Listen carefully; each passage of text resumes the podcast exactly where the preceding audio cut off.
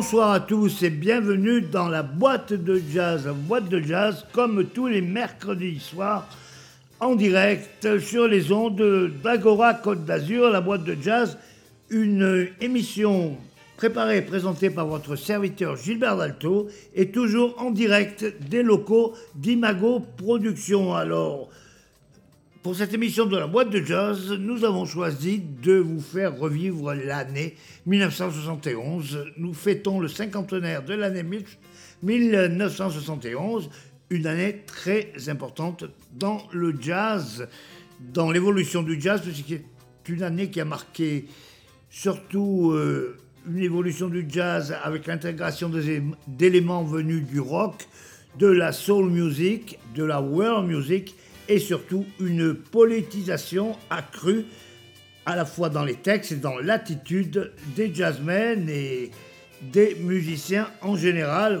des musiciens surtout de la communauté, vous l'avez compris, afro-américaine, mais pas seulement. Alors nous allons euh, commencer tout de suite par un album qui n'est pas un album de jazz, du moins un extrait d'un album qui n'est pas un album de jazz, mais qui a énormément marqué le jazz, un musicien qui a énormément marqué le jazz, avec cet album qui est depuis devenu un classique et dont la plupart, si ce n'est tous les morceaux, ont été repris et particulièrement par les jazzmen, je veux parler de Marvin Gaye et son album What's Going On de 1971. What's Going On, un album produit par Marvin Gaye lui-même. Marvin Gaye était en contrat chez Tamla Motown, bien sûr la, la maison de disques que vous connaissez tous. Et le directeur de la Motown, qui était Berry Gordy, se refusait à produire cet album. Et Marvin Gaye a dit Ça fait rien, je le produis moi-même. Et l'album semblait trop risqué à Berry Gordy, donc il a laissé les rênes à Marvin Gaye. Et à la fois par sa musique et par les paroles des chansons qui traitent de la drogue, de la pauvreté, de l'écologie et de la guerre du Vietnam, il est considéré comme un des plus grands albums de la musique populaire du XXe siècle. Il y a d'ailleurs sur cet album d'excellents musiciens venus du jazz comme euh, le bassiste James Jamerson ou la flûtiste Bobby Humphrey. Marvin Gaye, quant à lui, tenant le piano et bien sûr composant et chantant les paroles. Alors, on écoute de suite ce qui est devenu un standard, extrait de l'album What's Going On, le fameux Inner City Blues, le blues de la cité intérieure, ce qui veut dire le blues du ghetto. What's Going On, 1971, Marvin Gaye, Inner City Blues.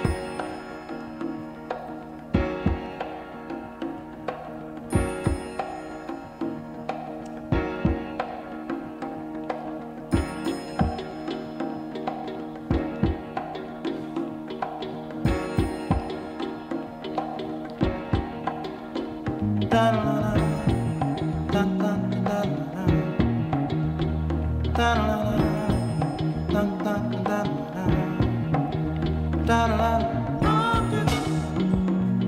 More shots.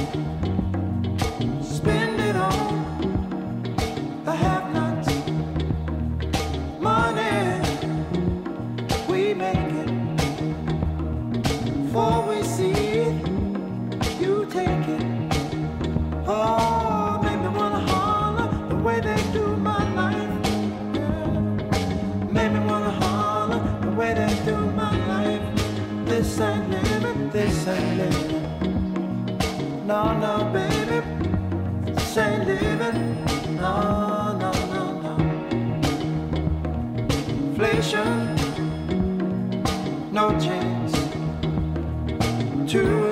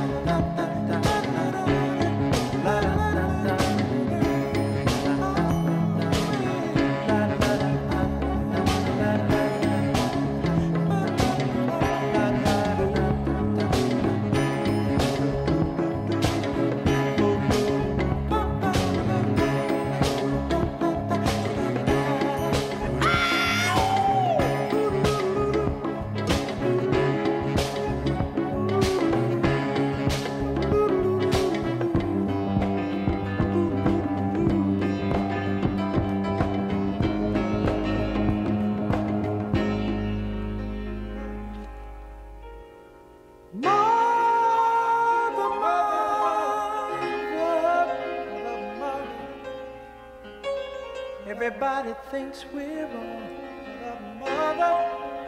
Who are they to judge us? Mother, mother. Simply cause we wear our hair long.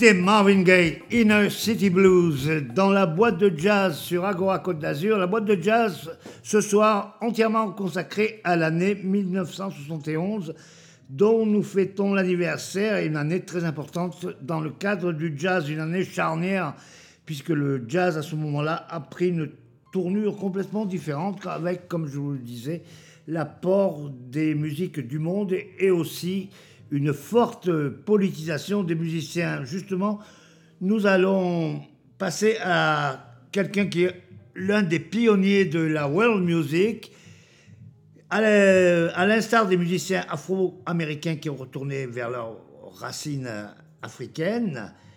Gato Barbieri lui-même, puisque c'est de lui dont il s'agit, est retourné vers ses racines latino-américaines. Gato Barbieri, saxophoniste argentin dans les années 30, ou je ne me souviens plus quelle année exactement. En 1971, il s'intéresse d'abord énormément au cinéma et joue même dans le carnet de notes pour une orestie africaine, déjà l'Afrique, de Pier Paolo Pasolini, ce qui lui vaudra d'ailleurs... Euh, de se faire un nom dans le cinéma italien et plus tard, deux ans plus tard, en 1972, d'enregistrer la bande originale du dernier tango à Paris de Bernardo Bertolucci. Mais entre-temps, en 1971, justement, il passe au Festival de Montreux et enregistre un album qui le rend célèbre, du moins qui est un véritable succès. C'est l'album El Pampero, c'est-à-dire le Pampero, celui qui traverse la Pampa. Cet album où euh, Gato Barbieri met ses racines latino-américaines en valeur devient un véritable succès et ouvre la voie à un jazz latin, latino pardon, américain. On va écouter Gato Barbieri dans ce extraordinaire morceau enregistré au Festival de Montreux en 1971. Gato Barbieri avec des musiciens exceptionnels puisqu'il y a Lonnie Liston Smith au piano, le batteur Bernard Pretty Purdy, qui lui vient de la soul, puisque c'était entre autres le batteur de Dr. John, Et à la basse, le bassiste de session, l'excellent bassiste Chuck Rainey, qu'on retrouvera dans de nombreuses sessions de jazz et de funk dans les années 70 et 80. Gato Barbieri, El Pampero.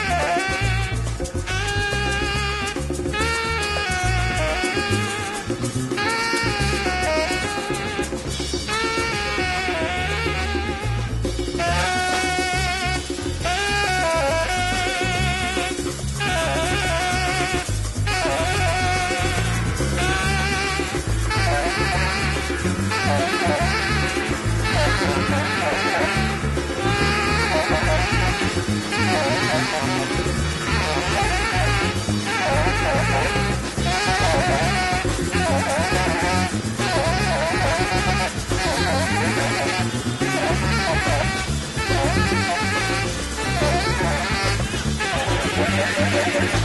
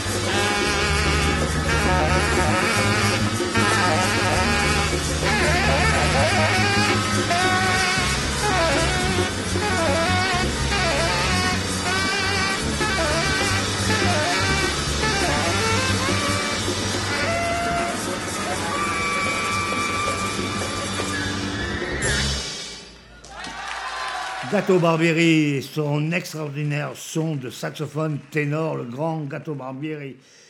Dans El Pampero, vous pouvez entendre l'influence de Fawa Sanders et aussi d'Archie Shep dans le jeu de Gato. Justement, Archie Shep, nous allons parler tout de suite, puisque nous allons l'écouter dans cette émission spéciale 1971, année charnière pour le jazz. Et on connaît Archie Shep, on connaît d'ailleurs ses talents de saxophoniste et aussi ses engagements politiques. Archie Shep, euh, musicien, aussi écrivain, poète, dramaturge, un homme de multiples casquettes, mais un homme très engagé. Et en septembre 1971, dans la, dans la prison d'Attica, euh, dans l'État de New York, se produit une mutinerie et la répression fait 31 morts parmi les, les prisonniers. Archichep, qui est un héros du free jazz, en fera l'un de ses plus beaux disques, dans lequel il intègre des éléments de soul, comme c'est très à la mode à l'époque, et c'est aussi la soul qui porte beaucoup les revendications, surtout avec celles des marcheurs pour les droits civiques. Donc, et Archichep crée un blues, donc qui ramène vraiment le peuple afro-américain à ses racines. On écoute Archie Shep dans un extrait d'un grand album que je vous recommande qui s'appelle tout simplement Attica Blues.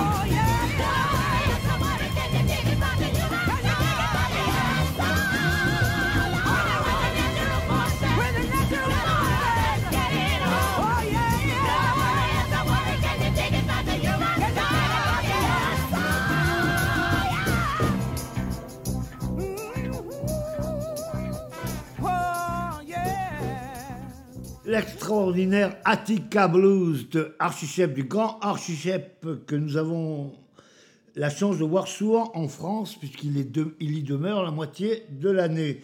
Donc Archichep avec ce disque de 1971, année à laquelle cette émission de la boîte de jazz sur Agora est entièrement consacrée. La boîte de jazz, comme toujours, en direct des locaux d'Imago Productions. Après Archichep, dans cette euh, année 1971, nous allons passer à quelque chose de à la fois différent, mais très proche. Nous allons écouter Sly Stone. Vous connaissez Sly Stone, plus exactement Sly et The Family Stone, les triomphateurs de Woodstock, avec Jimi Hendrix et Santana, par exemple. Et Sly Stone, en 1971, euh, après la, les années et la joie Peace and Love de Woodstock, les choses deviennent plus dures en 71. L'escalade s'intensifie au Vietnam. Les ghettos sont en flammes, révolte noire enflamme les rues. Et Marvin Gaye, donc, euh, a sorti son album, comme je vous le disais au début de l'émission, What's Going On. Sly, quant à lui, va lui répondre avec ce titre, There is a riot going on comme si Marvin lui demandait qu'est-ce qui se passe, il répond il y a une révolte, il y a une émeute qui se passe. C'est Sly Stone, en 1971, crée ce disque There is a Riot Going On, toujours avec sa fameuse Family Stone, dans lequel euh, officie sa sœur Rosie Stone et aussi le bassiste Larry Graham, bassiste qui est, pour la petite histoire, l'inventeur du slap à la basse. Hein. c'est quand même une avancée importante pour la basse électrique. Et cela sur ce disque qui est extrêmement tendu, un disque de révolte, comme euh, son titre l'indique. D'ailleurs, un critique a appelé ça de la musique de danse avec un doigt sur la gâchette. Euh, le critique en question, c'est l'américain Graham Marcus. Il a appelé ça Dance Music with a Finger on the Trigger. Et nous allons écouter un morceau extrait de cet album qui s'appelle Thank you for talking to me, Africa. Merci de me parler l'Afrique. Je vous parler de ce retour aux sources et aux racines qui se manifeste dans cette année 1971. Sly avait déjà enregistré ce morceau sous le titre Thank you for let me be myself again. Merci, merci de me laisser être moi-même de nouveau. Mais là, il a carrément changé en direction de l'Afrique. Thank you for talking to me, Africa, Sly and the Family Stone, extrait de l'album There is a Riot Going On, Sly Stone, 1971, dans la boîte de jazz.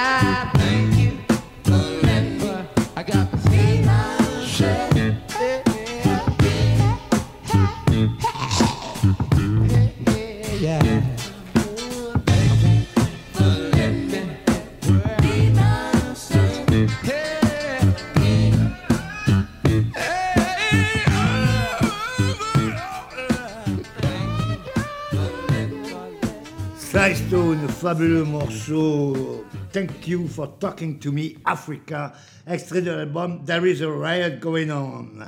Après cette musique euh, fortement expressive euh, qui nous venait de la communauté afro-américaine ou latino-américaine dans le cas de Gato Avery de l'année 1971, nous allons revenir à quelque chose de plus calme, mais néanmoins excellent c'est le grand pianiste Bill Evans. On ne présente plus Bill Evans, pianiste d'exception, co-concepteur avec Miles Davis du, de l'album le plus connu dans l'histoire du jazz, Kind of Blue, bien sûr, dans lequel Bill Evans brille particulièrement.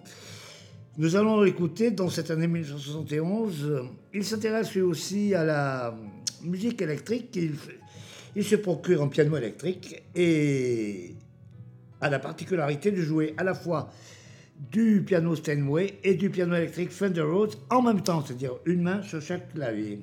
Et il enregistre un de ses plus beaux albums et il est accompagné par un de ses meilleurs trios. Il y a Eddie Gomez à la basse et Martin Morel à la batterie. Et nous allons écouter interpréter une de ses compositions, de ses compositions les plus connues, Waltz for Debbie, Valse for Debbie, c'est tout à fait une valse, vous avez écouté, c'est entre temps, et, et qu'il avait composé pour sa nièce, qu'il avait auparavant joué avec son fameux trio qui comprenait euh, Paul Mossian et le bassiste Scott Lafaro. Bill Evans, 1971, donc euh, Waltz for Debbie avec Eddie Gomez et Martin Morel dans la boîte de jazz sur Agora.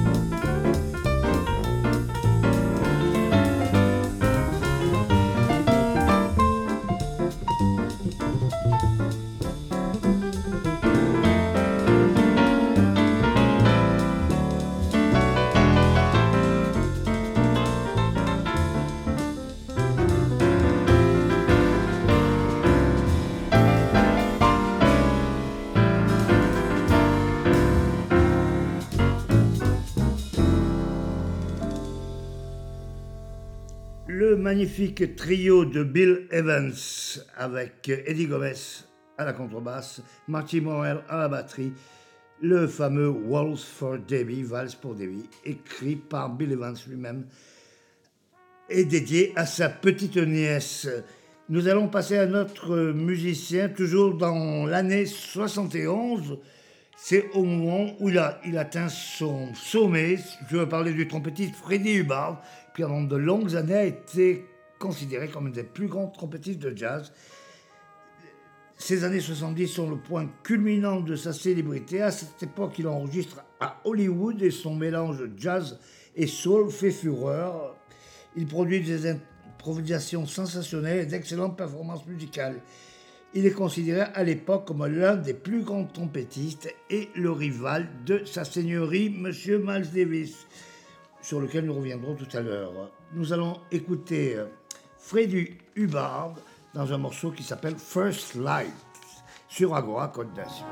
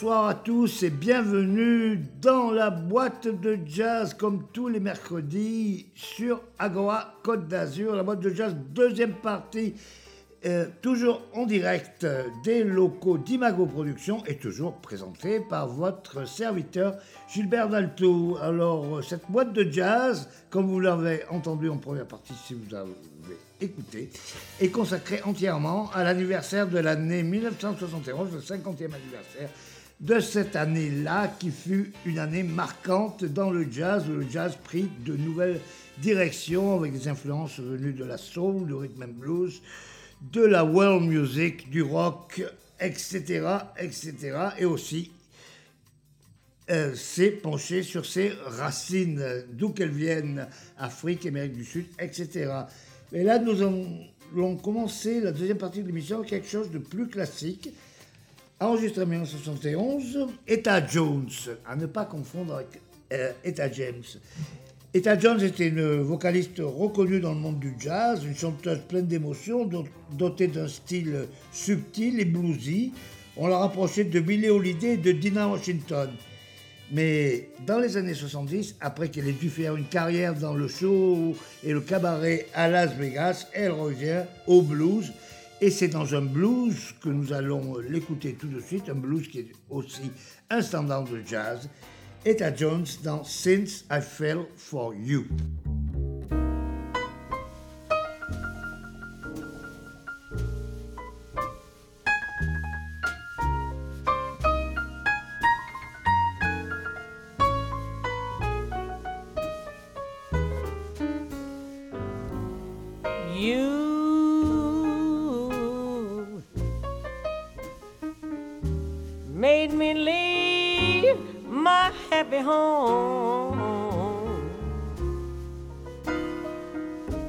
Took my love, and now you're gone.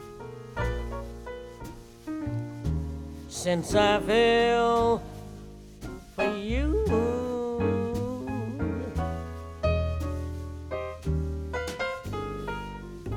Oh,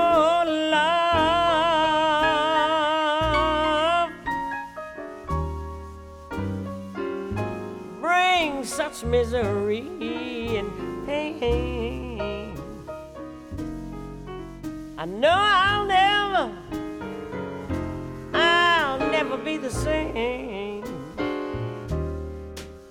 since I fell for you.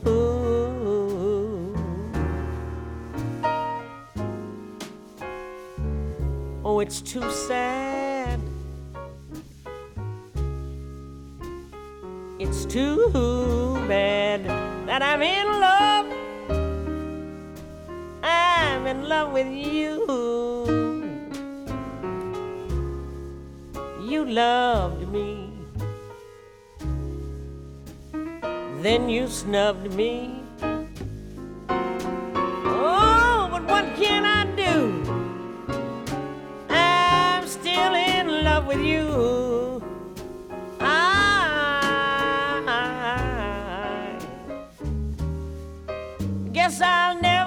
The light. I get the blues about every night since I fell for you.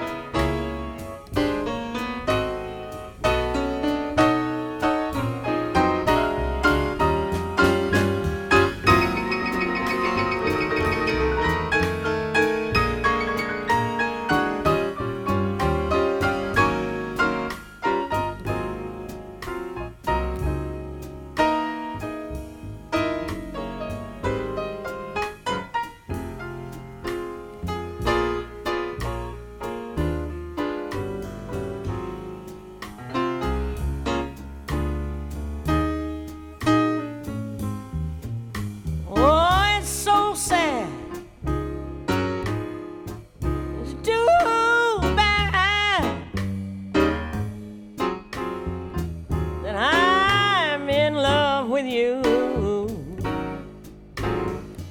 You love me, oh, then you snubbed me. Oh, but what can I do? I'm still in love with you. I,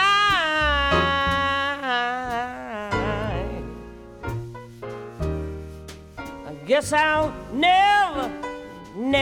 see the light.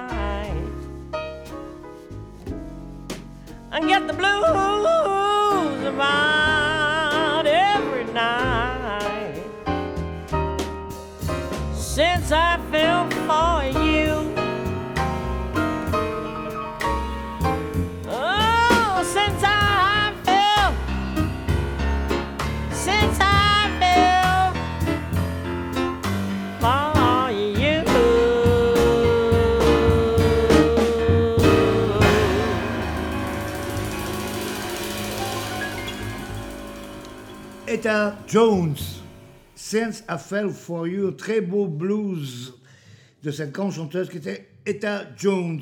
Nous allons passer à quelque chose de complètement différent dans cette émission de la boîte de jazz sur Agora qui célèbre l'anniversaire de l'année 1971, le 50e anniversaire de cette euh, année charrière dans le jazz et nous allons passer un, un enregistrement pardon, charnière, lui. Nous allons parler de Monsieur Miles Davis. Alors, dès 1969, Miles Davis prend son virage électrique avec l'album euh, In a Silent Way. En 1970, donc l'année précédente, il crée la surprise avec euh, un double album électrique et à grand succès, Beaches Brew, le fameux Beaches Brew, qui a fêté son 50e anniversaire lui aussi l'année dernière, et qui est un album euh, absolument colossal et qui a donné naissance au tout, à tout le jazz rock pardon, qui l'a suivi. Et en 1971, Miles Davis enregistre On the Corner, un album incendiaire, alors où se mêlent les influences de Jimi Hendrix, de Sly Stone dont nous avons parlé, du compositeur euh, Karl-Heinz Stockhausen, compositeur d'avant-garde, compositeur allemand d'avant-garde, et de James Brown. Et on sort un mélange de tous ces styles, euh, emmené par la trompette et même par l'orgue de Miles Davis. En plus, dans son orchestre, il intègre deux musiciens indiens, ou hindous si vous préférez, euh, Kalal Balakrishna au sitar et Badaroy au tabla, en plus de nombreuses percussions, de Dave Liman au saxophone soprano, et de deux guitaristes, Pete Cosé et Reggie Lucas, et bien sûr avec les pianos électriques et l'orgue de ses compagnons Herbie Hancock et Chick Corea. C'est un album absolument unique et très très particulier. Tellement particulier que, effrayé par sa nouveauté et sa radicalité, la maison de disques, qui était Columbia Records, ne le sortira que deux ans plus tard, après que Miles Davis ait pu regagner la confiance de sa maison de disques avec d'autres albums qui, eux, se sont bien vendus. Celui-là, on connaîtra son succès bien plus tard, après sa ressortie. Extrait de On the Corner, nous allons écouter le morceau titre qui s'appelle tout simplement On the Corner, Miles Davis, dans la boîte de jazz sur Agora, c'est tout de suite. Attachez vos ceintures.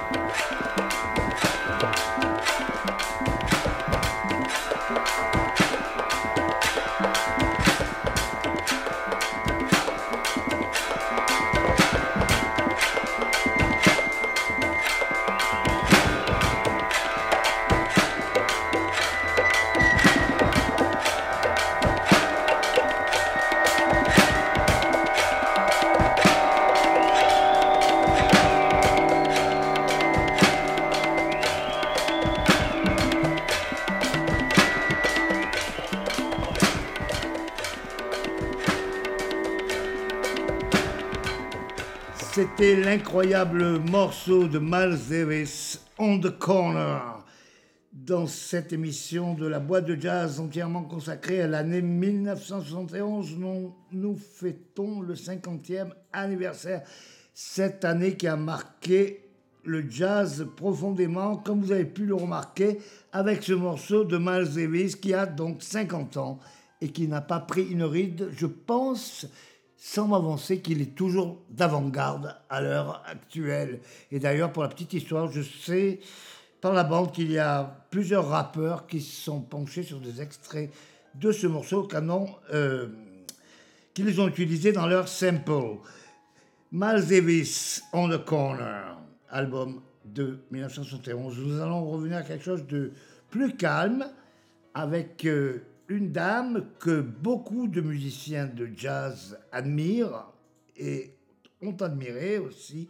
C'est Johnny Mitchell, à qui euh, la boîte de jazz a rendu un hommage particulier il y a quelques semaines. Nous avons fait une, émission spéciale entièrement consacrée à sa carrière. Et d'ailleurs, pour faire un lien avec euh, Miles Davis qui l'a précédé, Miles Davis et Johnny Mitchell se sont rencontrés au festival de l'île de White en 1970 et Miles Davis tenait absolument à lui parler car c'était une musicienne qu'il admirait, une musicienne de très grand talent et aussi, d'après les dires de Johnny Mitchell, il avait certainement une autre idée derrière la tête que simplement la féliciter pour sa musique. Et cela ne nous regarde pas, comme disait un fameux trio de comiques français. Nous allons donc écoutez Johnny Mitchell tout de suite dans un morceau qui s'appelle All I Want. Et nous allons interpréter, euh, pardon, écouter ce même morceau, All I Want de Johnny Mitchell, interprété par un pianiste de jazz, un très grand pianiste de jazz qui était lui aussi un admirateur de Johnny Mitchell et qui dans ces années-là, donc en 1971, a donné un nouveau look à sa musique en lui intégrant des mélodies venues de la pop et du rock et du folk, ce qui est le cas avec ce morceau de Johnny Mitchell, All I Want. Donc nous aurons euh, enchaîné Johnny Mitchell, All I Want, et le même morceau interprété par le trio de Keith Jarrett, avec Paul Moncian à la batterie et Charlie Haden à la contrebasse. Johnny Mitchell, puis Keith Jarrett, enchaîné dans la boîte de jazz.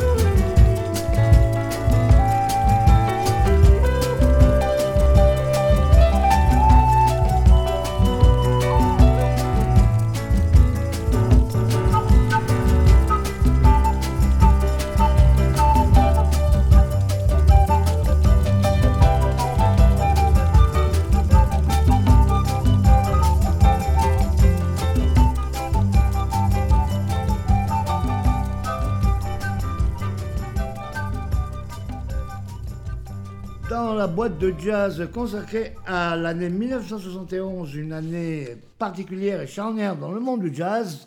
Vous venez d'écouter à la suite euh, All I Want de Johnny Mitchell, chanté et composé par Johnny Mitchell, et ensuite sa version par Keith Jarrett et son trio. Keith Jarrett qui dans ce morceau jouait à la fois du piano, de la flûte à bec, du saxophone soprano et des percussions. La basse était tenue par Charlie Haden et la batterie par Paul Mossian, le trio classique de Keith Jarrett dans ces années-là, qui en même temps, Keith Jarrett, cette même année 1971, intègre le groupe de scène de Miles Davis avec euh, Gary Barnes au saxophone euh, alto et d'autres musiciens, bien sûr. Qui a une- à un moment, je crois d'ailleurs, en duo avec Chick Corea dans le groupe de Miles Davis, avec deux pianos électriques, bien sûr. Voilà pour cette année 71 qui a marqué le jazz. Nous allons continuer avec un saxophoniste, un saxophoniste de hard bop, c'est Stanley Turrentine. Stanley Turrentine qui a eu beaucoup, beaucoup, beaucoup de succès et d'ailleurs, euh, c'est un saxophoniste qui déjà à la base euh, joue un jeu très roots, très funky, très rhythm and blues. Et durant les années 70 et même 80, il enregistre une musique assez commerciale, il faut le dire, proche de la soul, mais néanmoins de très grande qualité, toujours entouré, entouré pardon, d'excellents musiciens comme euh, George Benson, Herbie Hancock et d'autres. Donc, euh, on écoute euh, Stanley Turntine dans un extrait d'un album qui s'appelle Soul Song, la chanson, la chanson du sel, oui, tout simplement. Et nous allons l'écouter dans le morceau titre Soul Song Stanley Turrentine dans la boîte de jazz sur Agora.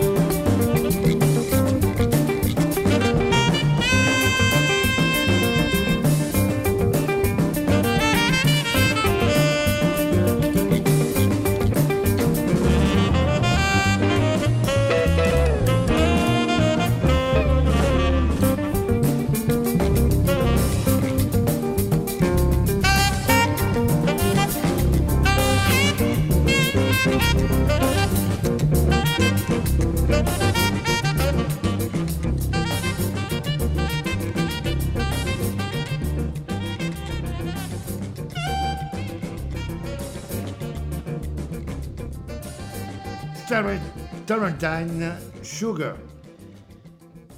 Stanley Tarantine qui a connu beaucoup de succès. Vous connaissez certainement euh, beaucoup de ses musiques, même si vous ne connaissez pas leur titre. Il a euh, composé aussi énormément de musique de films. Et dans cette année 1971, il a donné un tournant, donc comme je vous l'ai expliqué, beaucoup plus soul et beaucoup plus funky à sa carrière.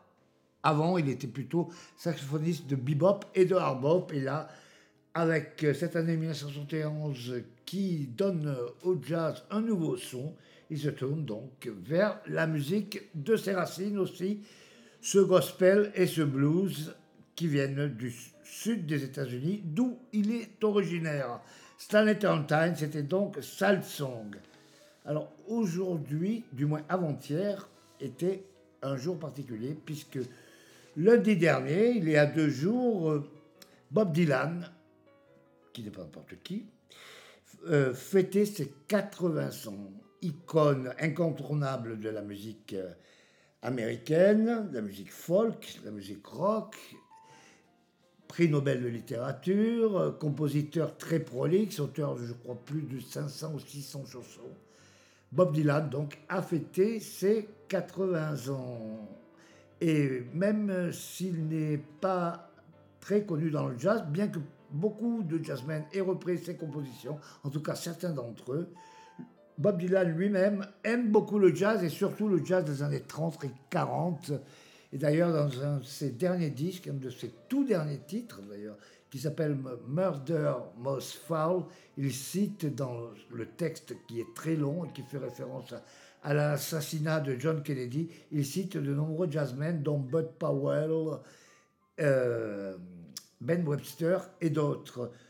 Donc nous allons écouter Bob Dylan, mais non pas lui-même, mais dans un extrait encore de Keith Jarrett. Keith Jarrett, qui lui s'est toujours intéressé à la musique folk. Il a rendu un, hommage à Bob Dylan avec une des plus belles chansons de Dylan qu'il a interprétée de manière instrumentale et qui s'appelle My Back Pages, une chanson qui date, si mes souvenirs sont bons, qui doit dater à l'origine de 1964 par là, mais qui j'arrête lui l'avait enregistré en, en 1971 avec le même trio avec lequel nous l'avons écouté auparavant, Paul Motian à la batterie et Charlie Aden à la contrebasse. Donc on va écouter Bob Dylan, que nous saluons, à qui nous souhaitons deux jours trop tard, deux jours plus tard, bon anniversaire.